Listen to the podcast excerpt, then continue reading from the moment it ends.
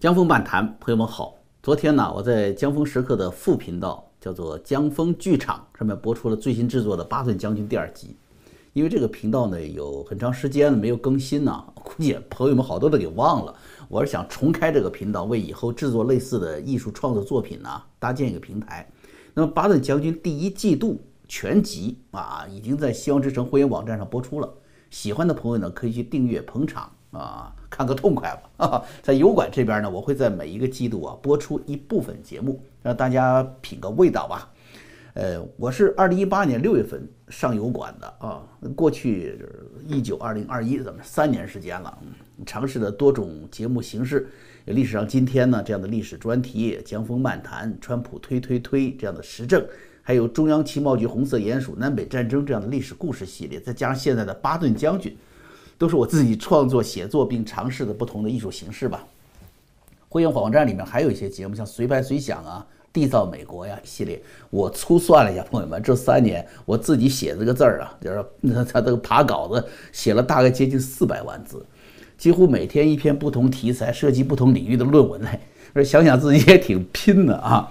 你看香港反送中啊，台湾大选、武汉疫情，然后中美贸易战、二零二零美国大选都没有落下。华盛顿这个那个几个关键的日子嘛，去华盛顿 D.C. 时也是冲在前面，好像也没看到几个自媒体跟我一样在那第一线在那折腾的哈，没有啊。对了，还有这个关于呃武汉疫情六四纪念和川普时代啊，和这个才华横溢的作曲家大雄合作的歌曲，最后呢都走出摄影棚了，我去拍外景了。反正这三年吧没歇着啊，也在往前走。拍完巴顿之后呢，巴顿这个是四 K 拍摄，那非常漂亮的那个画面，你拿电视上看没问题的啊。我还有些别的系列作品啊的想法，也想听听朋友们的反馈，就是你想看到哪些题材啊？就是也看我个人能力能不能够得着，能不能实现啊？如果能行，咱们就去做。呃，另外就是提醒一下大家，去希望之声会员网站那里现在就有巴顿将军第一季度全集，以后呢继续保持一个星期一更的频率。完成总共四个季度的播出啊！现在是说巴顿已经来到了第一次世界大战的欧洲战场了，以后的故事啊会越来越精彩啊！好，这就跟大家做一下沟通，然后转入今天的漫谈节目。这个中共党媒报道呢，原定是二十九号举办的庆祝中共建党一百周年的大型文艺演出活动呢，说因故提前在六月二十八号，也就是昨天晚上已经举行了。咱们知道，中共把这次建党百年的宣传呢，这这这是做第一要务来抓的，对吧？绝对不允许出任何纰漏的。这一场文艺演出是中共叫做建党八大系列活动之一。你别看是个文艺演出啊，那从内容啊、演出形式、演出场地、也配套的城市交通管制，再到参与演出者的名单啊、观看的领导的名单、各界代表名单，嚯，这是个我跟你说大文章。一句话吧，这是一个庞大的系统政治工程，牵一发而动全身。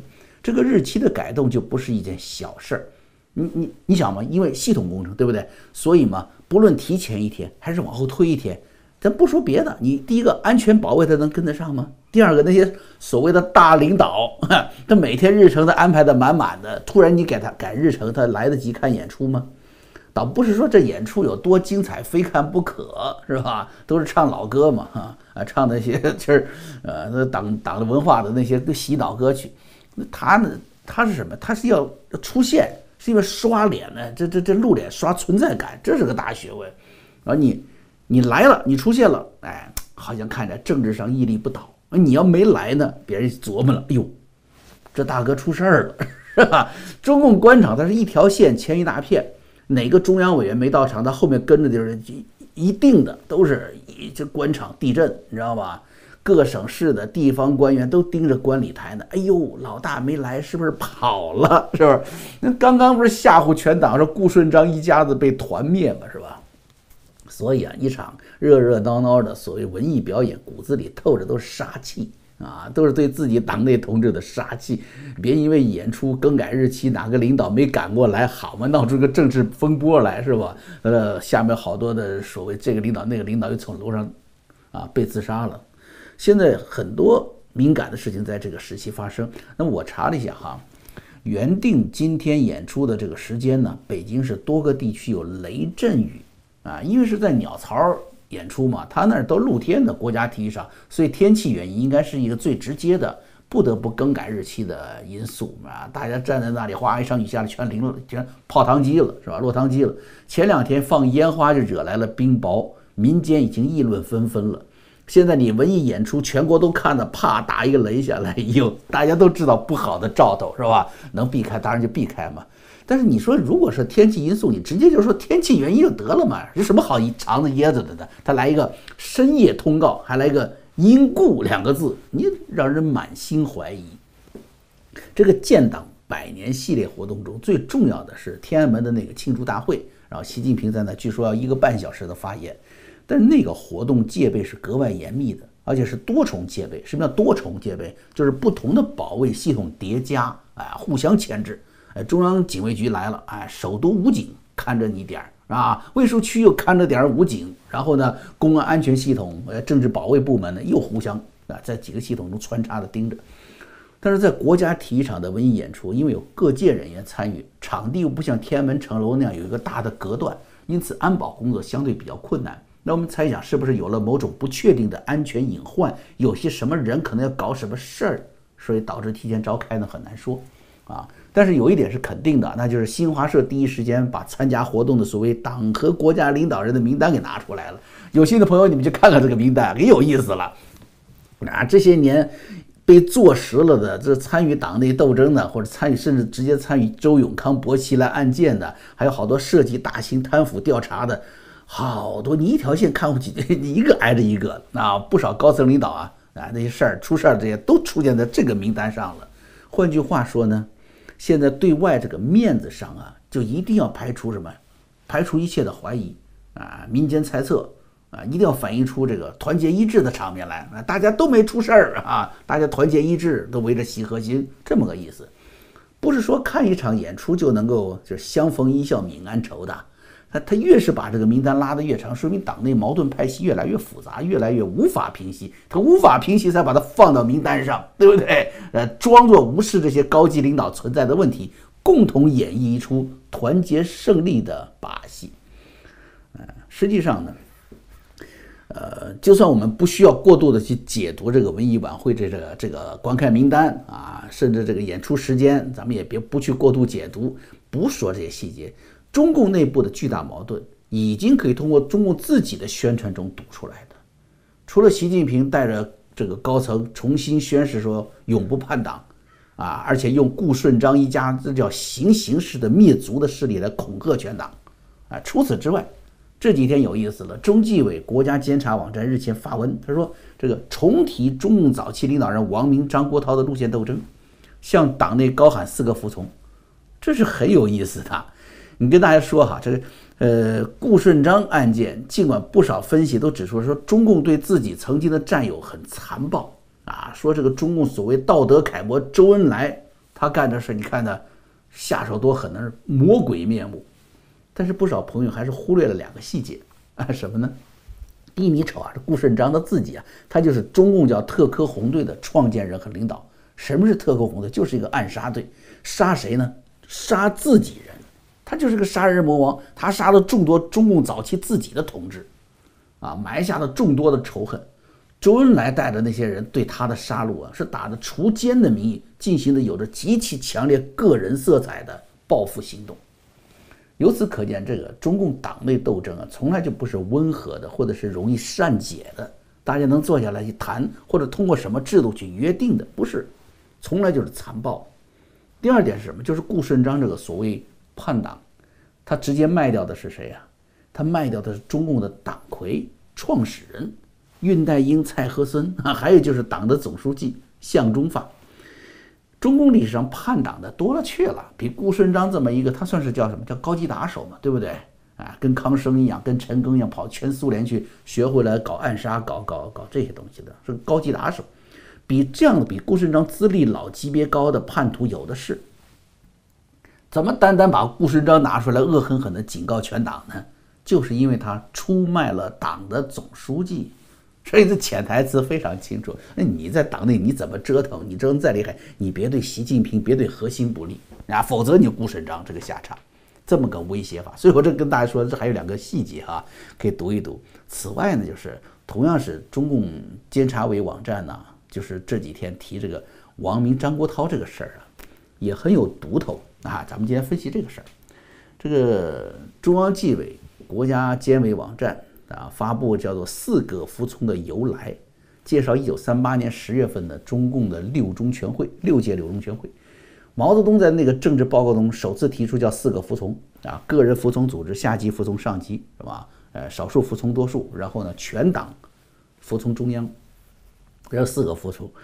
六中全会虽然是在抗日战争全面爆发的历史背景中召开的啊，说要打仗嘛，是不是？中共就有了全党需求了，是吧？因为一起使劲儿，才能够在战争环境下。对占领区的经济呀、人口资源可以实现控制，啊，然后对军队全面控制，利用要打仗了，中共要共度难关，不然大家就一起死，就利用这么一个心理来打击党内不同的政治势力。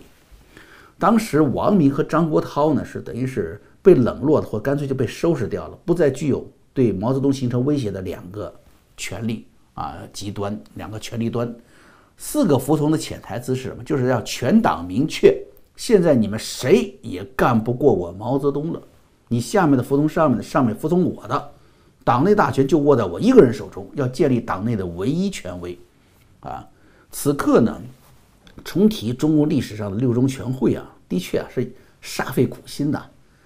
刚才说的六中全会，大家读出来，它的核心是什么？六中全会的核心就是战争的危机与党的权力核心的建立的关系。哎，咱们说大白话就是说，危机之下要不想全党一起完蛋，大家都没得捞啊，那就要什么？谁都不许跳船，同舟共济，而且要听一个大当家的，只能有一个掌舵的啊！这这这这不管这船往哪儿开啊，反正得听一个掌舵的。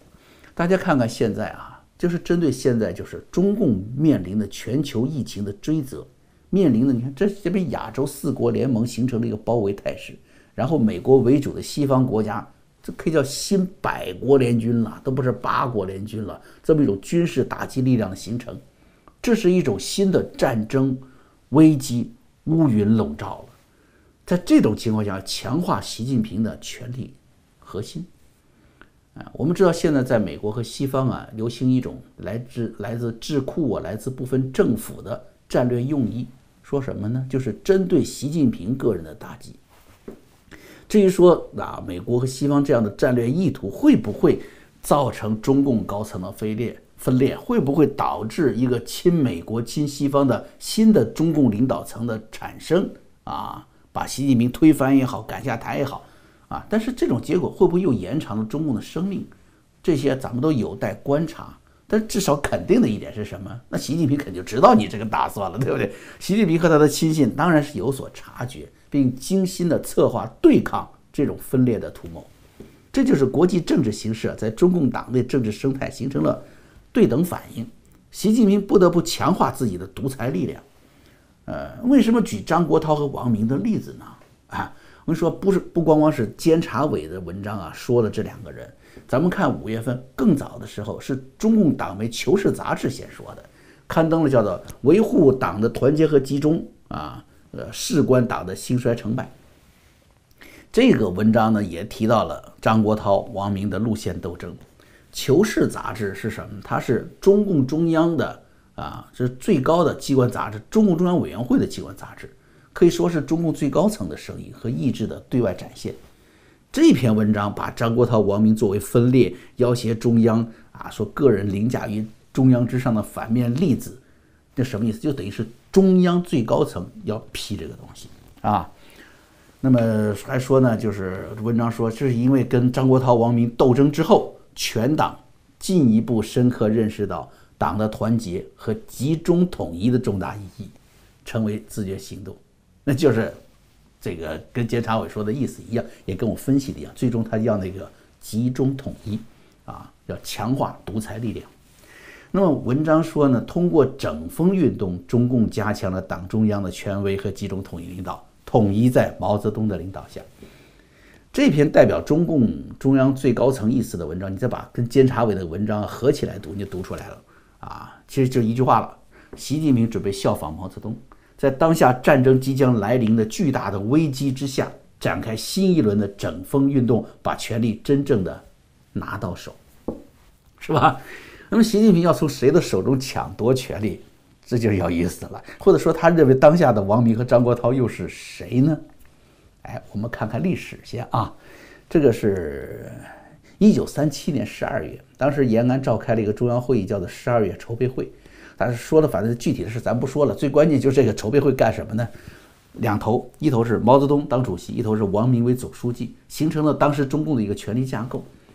这为什么这么搞，这么分权呢？啊，这毛泽东是从江西苏维埃一路呃经过长征嘛，呃到了到了延安，到了陕北，呃把刘志丹呐，把习仲勋这些人给撵下去了，是不是？自己当上了大大爷啊？他打下的这是中共党内比较深的一个权力基础。但是中共它毕竟是什么？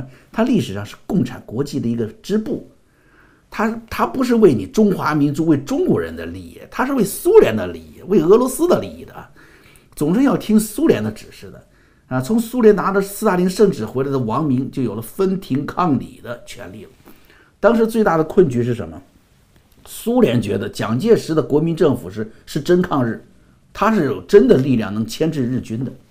所以苏联要中共干的唯一一件事情就是不要日军进攻苏联，不要从莫斯科东边打过来。哎，所以他呢不想让中共太出面，他想让王明啊啊。怂恿着跟国民党合作啊，把这个日本人呢牵制在中国。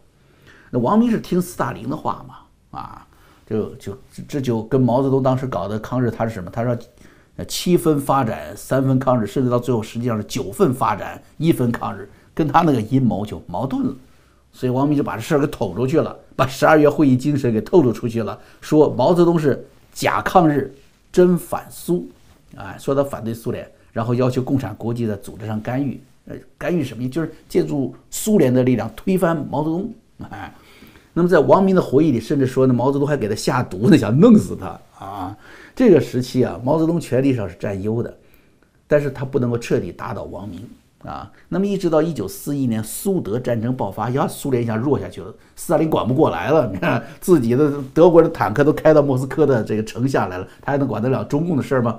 啊，这个时候毛泽东马上提出来一个叫马克思主义中国化，哎，那一下子从思想上就否定你王明存在的基础了，是吧？什么是马克思主义这个中国化？就是你是洋和尚，你你的那个 这个德国人的这套东西你拿不了我们这，你洋和尚念不了中国的经，哎，就这样把王明给打倒了。后来王明是五十年代去了苏联，就再也不回来了。文革期间呢，王明在国内的亲属还受到株连。包括他死去的父亲被红卫兵从地里给挖出来鞭尸，啊，继母也被这个暴打。王明最后是宣布脱离中共了，啊，这是王明。那么张国焘呢？张国焘是中共一大的代表，啊，陈独秀派来的，那背景要比湖南地方代表毛泽东要强大的多，对吧？后来他开辟的新苏区，建立了红四方面军。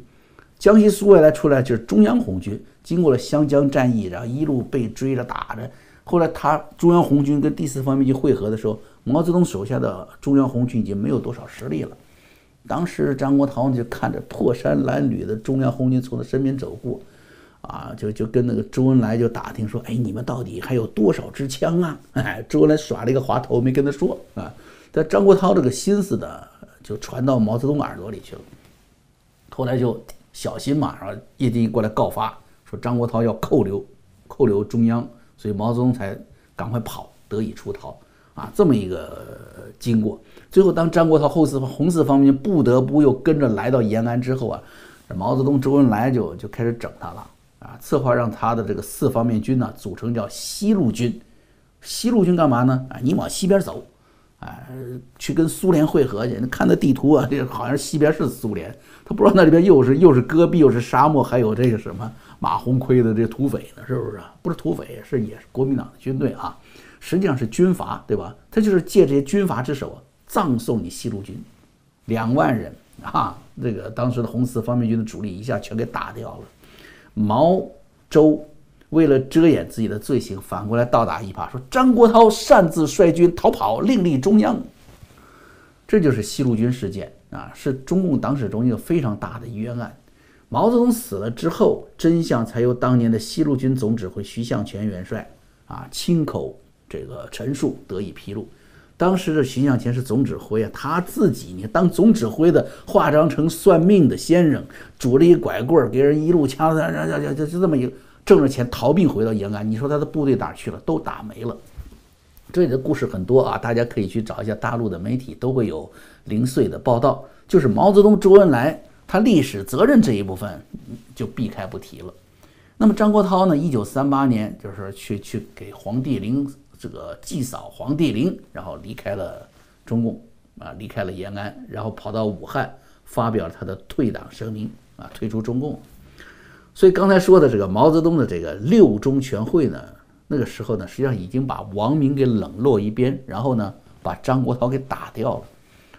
而我们不难看到哈，呃，王明代表的是什么呢？王明代表的是中共党内具有海外资源。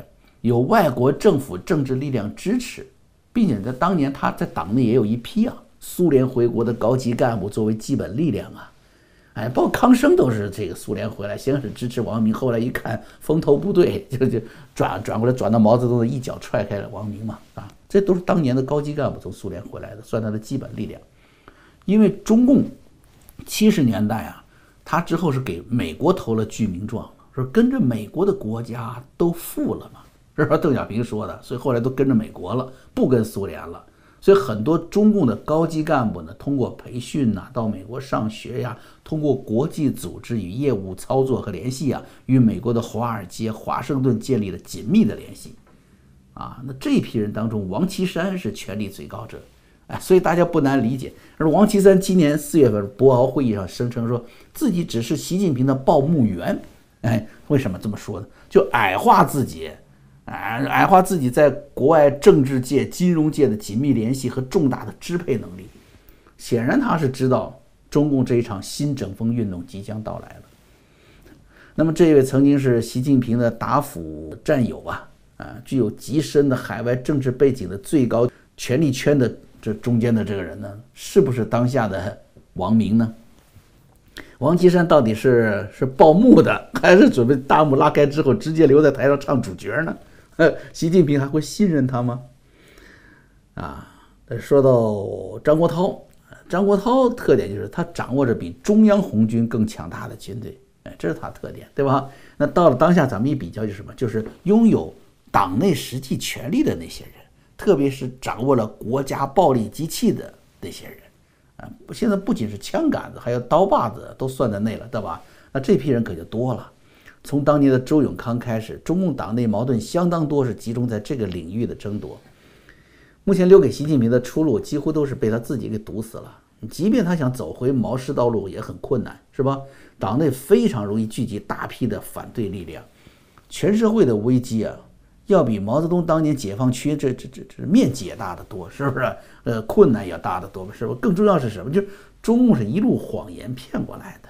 这毛泽东那时候喊一嗓子这个土地改革还好还好骗人，现在这个招数都给大家试过了，土地改了多少次了，买了又卖，卖了又买的，不好再骗了。所以他拿顾顺章说事儿，就说明顾顺章这样的直接威胁中共最高统治者的人物已经出现了。他拿王明说事儿。就是西方的既得利益，这个这几年所谓中共改革开放，从西方那里获得了既得利益，并且在当下把握着中共大权的人，在威胁着习核心，啊，那么张国焘的存在呢，就是中共赖以欺压人民、巩固他自己权力的枪把子、刀把子，不可靠，啊，那你说，这能是一场避开了雷阵雨的文艺演出，能够化解的体制矛盾吗？啊，这是一份没有人犯错误，都是好同志啊，紧密团结的党和国家领导人的名单，能化解的生死相残吗？好啊，今天节目咱们就做到这儿啊。最后再提醒下朋友们，就是欢迎大家前往希望之城会员网站，那里会有更多的好节目，还有好博主啊等着您。我们啊，明儿见。